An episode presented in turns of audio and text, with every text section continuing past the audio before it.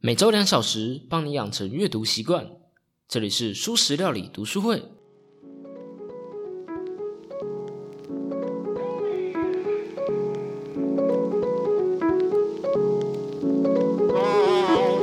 Hello Hello，大家好，我是主桌小 P。这周啊，我们要正式开始了。其实我是个内向的人的读书会啦。大家有听上一周各个 podcast 介绍其他 podcast 的节目了吗？如果还没的话，至少去听听看五楼室友的嘛。毕竟那是我第一次被别人邀请去做访谈，还蛮紧张的。我觉得这样一个大家一起串联的活动真的很棒。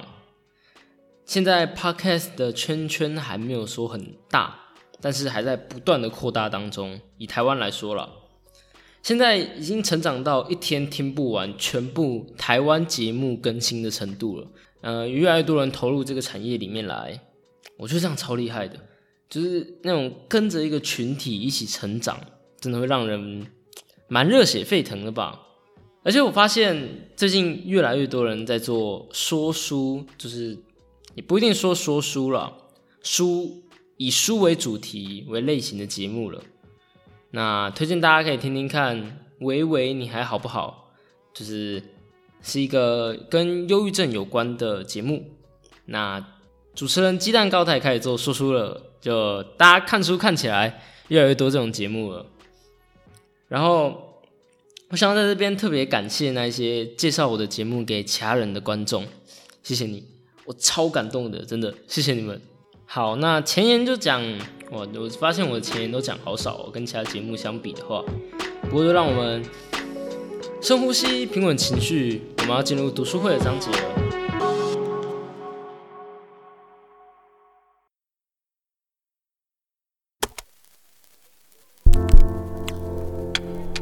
首先呢，大家都有看过这本书了吗？看过之后有没有感受到我说的那种温柔的感觉？我觉得那种作者的温柔感，不是那种正能量，呃，宛若心中一江暖流向东流的那种温柔，是那种内向内敛的那一种，一种不越界的关心。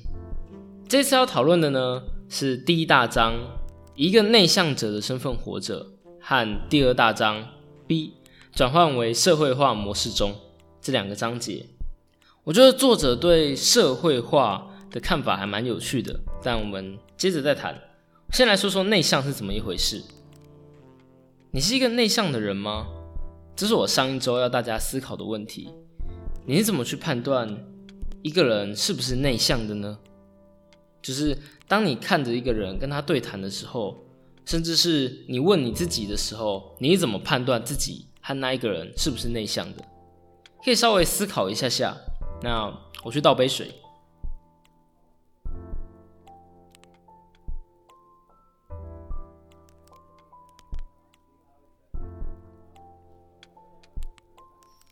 好，想好了吗？我想很多人，包括以前的我，都是从。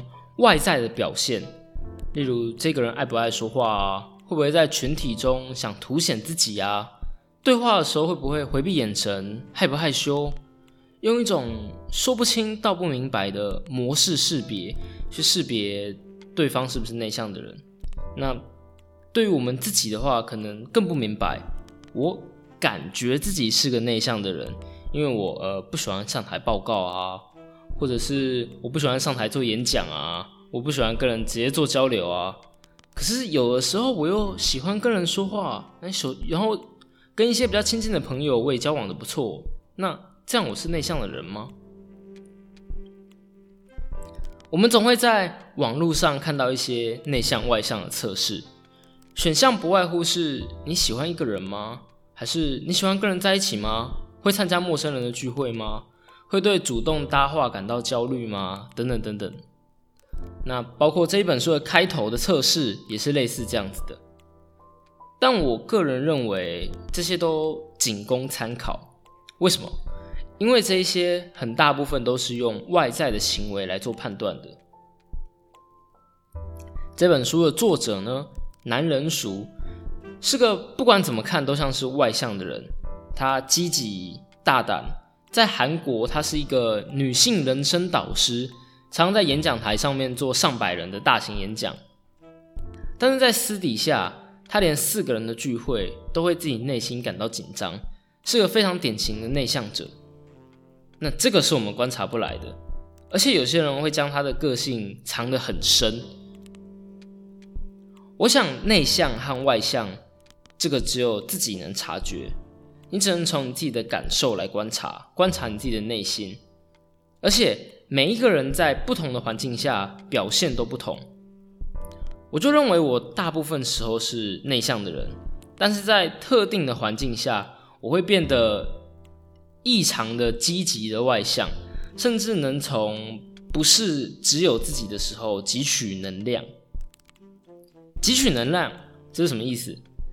这边我决定先跳一本，就是我决定剧透一下下一本书《内向心理学》中对内向的定义。我认为他这个定义超棒的，以至于我必须要把它拉来第一集来讲。首先呢，个性是一个光谱，所以一边是外向，一边内向，中间是渐层的。每一个人都在这个光谱上的某一处。但很少有人是绝对的外向，或是绝对的内向，更多的是倾向某一边。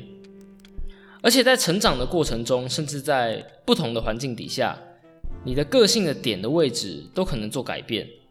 好，那接着内向和外向的区别是什么呢？是充电的方式。内向的人充电的方式是来自于自己的思想、自己的观念、自己的。情绪，那跟自己相处的时间，窝在被窝的时间，只有自己和书的时间，自己一个人散步的时间，像这样的时间，对内向的人来说是充电的。当我们太常跟嗯外面的人做接触的时候，接触到太多的讯息，还有太多需要处理的东西的时候，我们就需要一些自己的时间来做充电。而外向的人则刚好相反，外向的人充电的方式是。要和别人在一起，接受刺激的时候才可以充电。如果太久没有和他人和外界做联系，就很容易感觉到孤独、疲惫。像是派对啊、跳舞啊、舞厅、跟朋友出门、唱 KTV、聚会，这些都是外向的人充电的方式。所以，即使你喜欢派对，也不代表你就不是一个内向的人。看起来是害羞又安静的人呢？也不一定就一定是内向的人。事实上，害羞的外向者可能是最累的一种人了。他们必须要靠和他人做连接来做充电，但却又无法好好的和他人说话。所以呢，借由观察自己在什么样的环境下可以觉得精力充沛，可以觉得正在被充电，然后在什么样的活动之后会觉得精疲力竭，我认为这就是最好的区分内向和外向的方式。而内向的人会有什么样的倾向呢？内向的人在物质和情绪上会比较敏感，大多数内向者会比较回避说话，通常也是因为敏感的关系。没有人是不爱说话的，大家都会想要把内心的话说出来，毕竟人类是他妈的群体动物嘛。但我们的敏感除了对自己以外，我们对他人的情绪也很敏感，我们会更容易到察觉。对方有意无意的举动，而且我们很容易就会脑补那一些做解读。为什么我要说这些话？我是不是说太多自己的事情了？在他看起来，我很奇怪吧？这些烦恼有时候甚至会影响到一周之后的睡眠。这是内向的人一个很大的课题，因为我们会太常注意到对方，担心对方不喜欢我们，而不敢展现自己。这边提供一个我自己的解决方法，就是思考，如果对方是你的话，你会觉得如何？我做出这个举动来，我自己会不会喜欢别人对我做这个举动？你自己觉得你说的话很奇怪吗？如果奇怪的话，我要怎么在下一次说话的时候改变，让至少我自己可以接受别人对我这样说话？那如果我说话已经不奇怪了？那为什么对方会觉得我说话奇怪呢？这是不是只是一种恐惧而已？而如果最后对方真的还是觉得你很奇怪，那 fine 好吧，世界这么大，总会有人觉得你奇怪的，这不是什么奇怪的事情。所以我想要说的是，内向的敏感，这个敏感和我们形容别人是敏感的人是不同的。我们的个性敏感和把敏感的个性表现出来是两码子事。而且讽刺的是，把敏感的个性表现出来，恰恰是内向的人最不敢做的事情。内向的人太去容易顾虑到对方的感受了，甚至有时候一些小事情会被过大解读。而对于自己的情绪呢，则是感受，然后遗忘，至少试着去把它遗忘掉，反而是不敢去表达自己情绪的敏感。虽然我们敏感，但因为我们太顾虑了，所以我们不敢表达自己的敏感，而把它压抑在里面。在这本书的第六十九页中就写到。随着社会历练增加，我们会渐渐与自己的天性维持距离，对外表现比较敏锐的特质。外向者会更注意别人的想法，内向者则学着适时表达自己的想法。所以，如果对方已经是个成熟的大人了，但他仍让人他人觉得他是个敏感的人的时候，表示是他决定要成为一个敏感的人。我想，现在在听我的节目的人，应该蛮多都是内向的人吧？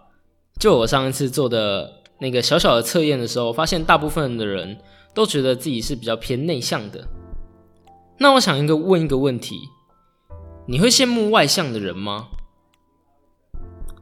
我会，那种不管跟谁都能搭话，跟谁都能聊起来，可以直接加入话题的能力，我真的觉得好棒。多么希望自己天生就有这样的能力，但我们，但我们常常只会注意到外向的人好的那一面，而看我们自己呢，却只看到缺点。说说我自己的事情吧，在我上大学以前呢，我对内向这个词，我想一直有一些误解，而且那个词在我上高中那个时候，往往容易被当成一种负面的词。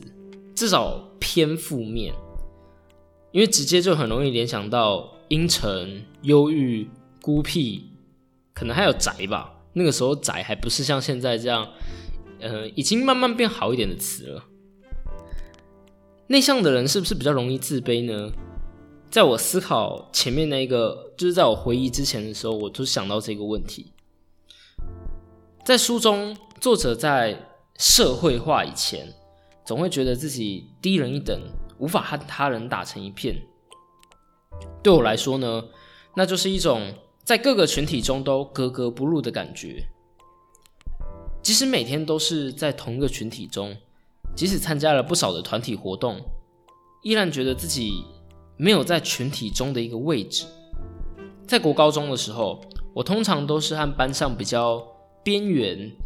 嗯，讲好听一点，就是有一点特立独行的人一块。我常是那个边缘小圈圈中有点像是领头的人物吧。没错，我就是一个会被当领头，可是我自己还是觉得自己格格不入的人。因为我虽然比较内向，但不知道为什么我比较敢，至少相对来说，我比较敢跟别人搭话。虽然在跟别人搭话以前，我需要花很大的勇气还有精力，而且我还要去思考哦，我说出这句话之后，别人大概会回什么话？啊，别人回答什么话的时候，我应该要怎么回？起码先想个两三句，然后让整个对话被开启了之后，我才有办法继续对话。但虽然需要思考这么多，我总会踏出那一步，只要时间够多。在国高中的时候，呃，甚至国小的时候，应该大家都是座位都是固定的嘛，所以你跟旁边的人就一直坐在那里。那我需要很多的时间才能让我踏出那一步，所以也许不是第一天，可能是第二天或是第三天的时候，我才会鼓起勇气去跟旁边的人搭话。但我不论对方主不主动，我都会主动去跟对方讲一下话。但即使如此，那种格格不入的感觉还是存在。而且在上大学之后变得更加严重，因为大学是一个你必须要主动交朋友的一个环境。我们刚刚讲到国高中的时候，你旁边都是坐着固定的人嘛，所以我可以有两天三天的时间去做准备。可是到大学的时候不是啊，你连每次上课的人都不同，别说坐你隔壁了，你隔壁那一个人明天会不会翘课都知不知道，对不对？所以时间太短了，没有一个我没办法准备足够的勇气，我那时候还没有办法学着很快速的就跟别人打成一片。好，其实我现在还是没办法了，但这样就使我有一阵子特别的自卑。或许就像是在被讨厌的勇气中说的，幸福感是来自于归属感吧。所以在那个当下，我感觉自己不属于任何群体。所以感觉比较自卑。不过，我想内向的人有一个优势，我们更容易也更可以去享受一个人的时光。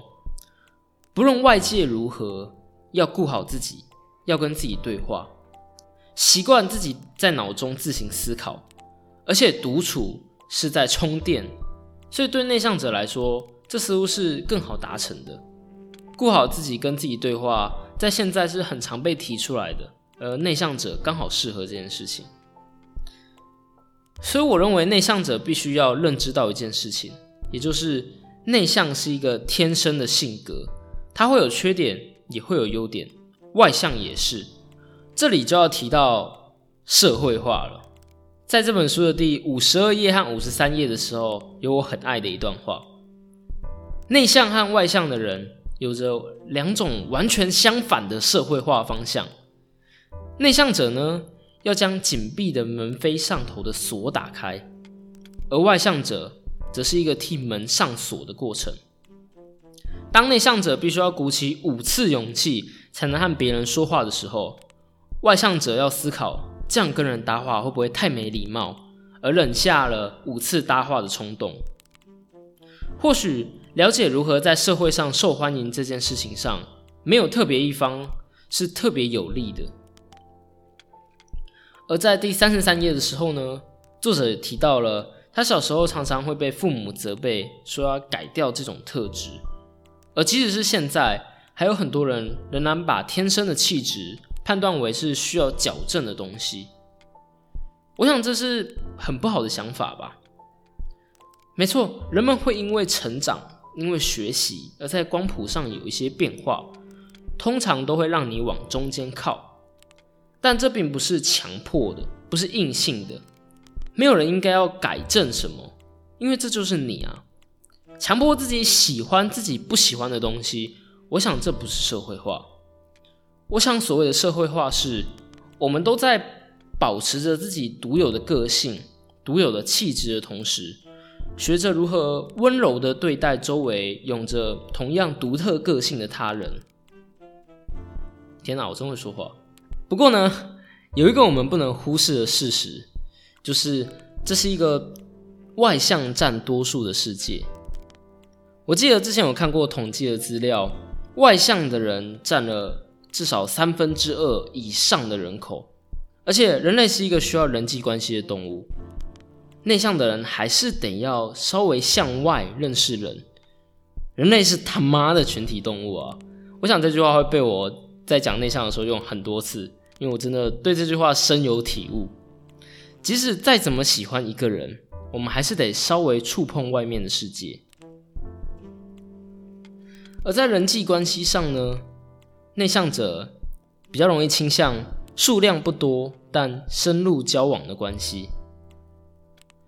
我一直以来我都觉得自己是一个，我不是一个没有朋友的人。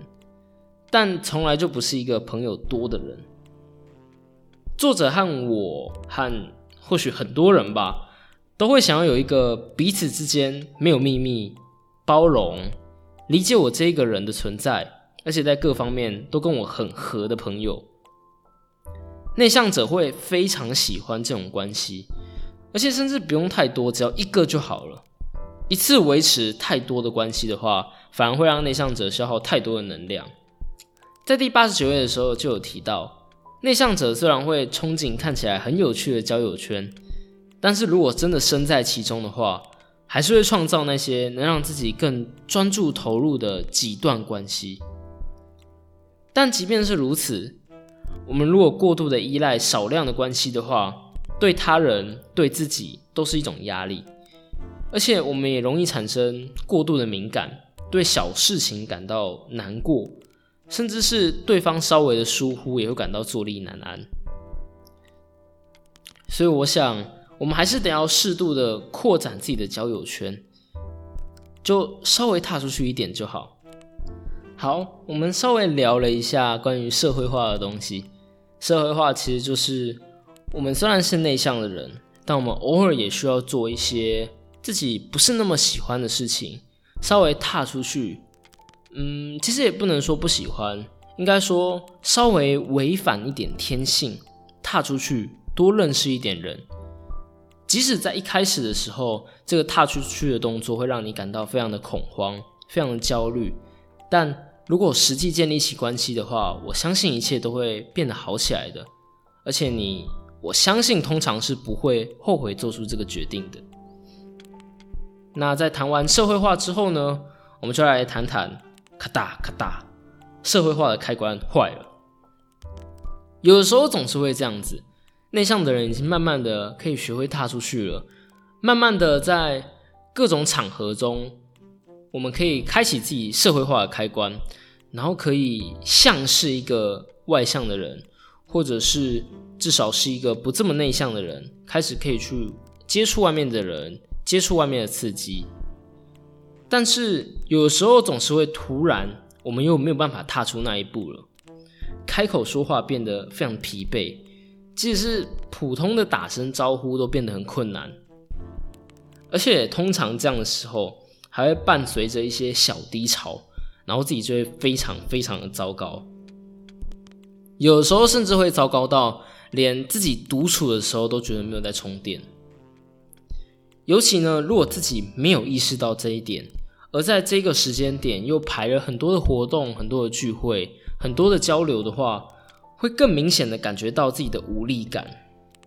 社会化呢，是一个需要耗费能量的一个技能。不论是内向还是外向的人，在发动社会化的时候，我们都要需要消耗自己的能量。一个魔力条是空的法师是放不出技能来的。在第九十六页的时候呢，就有写到，人的意志力不是江水，比较像是井水。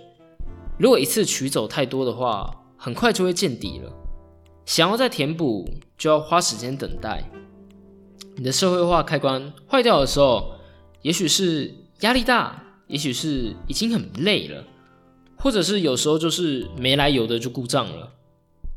这个时候呢，就让自己好好休息吧，去做一些自己喜欢做的事情，去做一些让自己在这个时间点可以感觉到充电的事情。请勿拍打，但可以适当的喂食。如果太用力去戳这个按钮的话，你一直戳那颗故障的按钮，可能会让。这个开关永远都无法使用。接着呢，我想要谈谈今天应该算是最后一个想要谈的东西，是内向者的野心。我们常常会观察到那些所谓成功的人，这个成功要加上下引号，通常都会偏外向，尤其在电影啊、影集里面。更别说是那些少年漫画里面的主角了，一个比一个还要外向，还敢冒险，还敢冲。在某些人的心中呢，成功有时候就会和外向画上等号。仔细想想也是了，外向者比较愿意展现自己，在社交的场合也比较适应的来，而且外向者毕竟是占多数嘛，就算大家成功的几率都差不多，外向者也有三分之二嘛。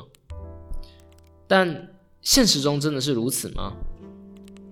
首先呢，我想光是“成功”这个词，每个人的定义就不同了。我们实在是不用跟着他人的价值观跑。我想分享一下，对我而言，我想成为的，我认为的成功的形象是如何。想象一场会议，所有人都在七嘴八舌的讨论，每一个人都在大声的向所有人宣告自己的想法。希望可以被别人看见，而到最后呢，大家都讲的差不多的时候，他们都静静的看向在一旁默默思考的 A，而 A 呢，在一段时间的思考过后，从容的分析、整合所有人的想法，然后将大家说出来。对我来说，这样的角色，一个最后说话的人，就是我认为成功的样子。注意沉默者，当人们在讲话的时候，他在观察；当人们停下来的时候，他在计划；当人们休息的时候，他正准备出发。这句话出自《为富不仁》这部电影，虽然它是用来形容一句颇有争议的副总统。钱尼，但我觉得这个沉默者的角色非常适合内向者。总之呢，我想说的是，内向和外向不是决定你能不能成功的关键，知道自己要什么并为之行动才是。而运用个性的长处，只能让你走得更顺一些。内向并不是说限制你就只能成为哪一种人。而是让你在不管成为任何人的时候，都不失去自己的特性。内向的人就没办法演讲，没办法上台吗？这本书的作者做到了。内向的人就不会去当摇滚巨星吗？我想请问你有没有听过困乐团？内向的人就没办法当领导者吗？我想贾伯斯的棺材都快压不住了。而且记住一点，他们并不是靠改变自己变成外向的人。而成功的。好，那这周就大概是这样子啦。下周呢，我们会讨论最后两个大章节。那在这本书结束之后呢，我们就会马上开始《内向心理学》这本书的读书会了。那以上就是这周的内容啦，大家拜拜。